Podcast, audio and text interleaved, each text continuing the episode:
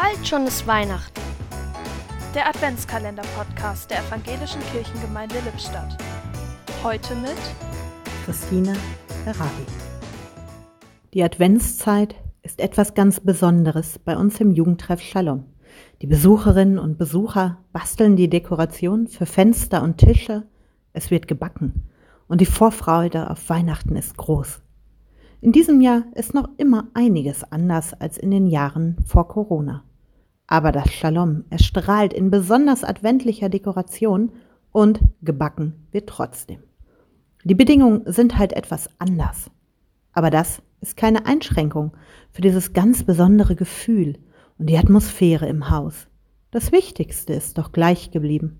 Wir verbringen viel Zeit miteinander, erzählen uns Geschichten, genießen leckeres Gebäck, basteln kleine Geschenke für die Liebsten und über allem liegt dieser ganz gewisse adventliche Glanz.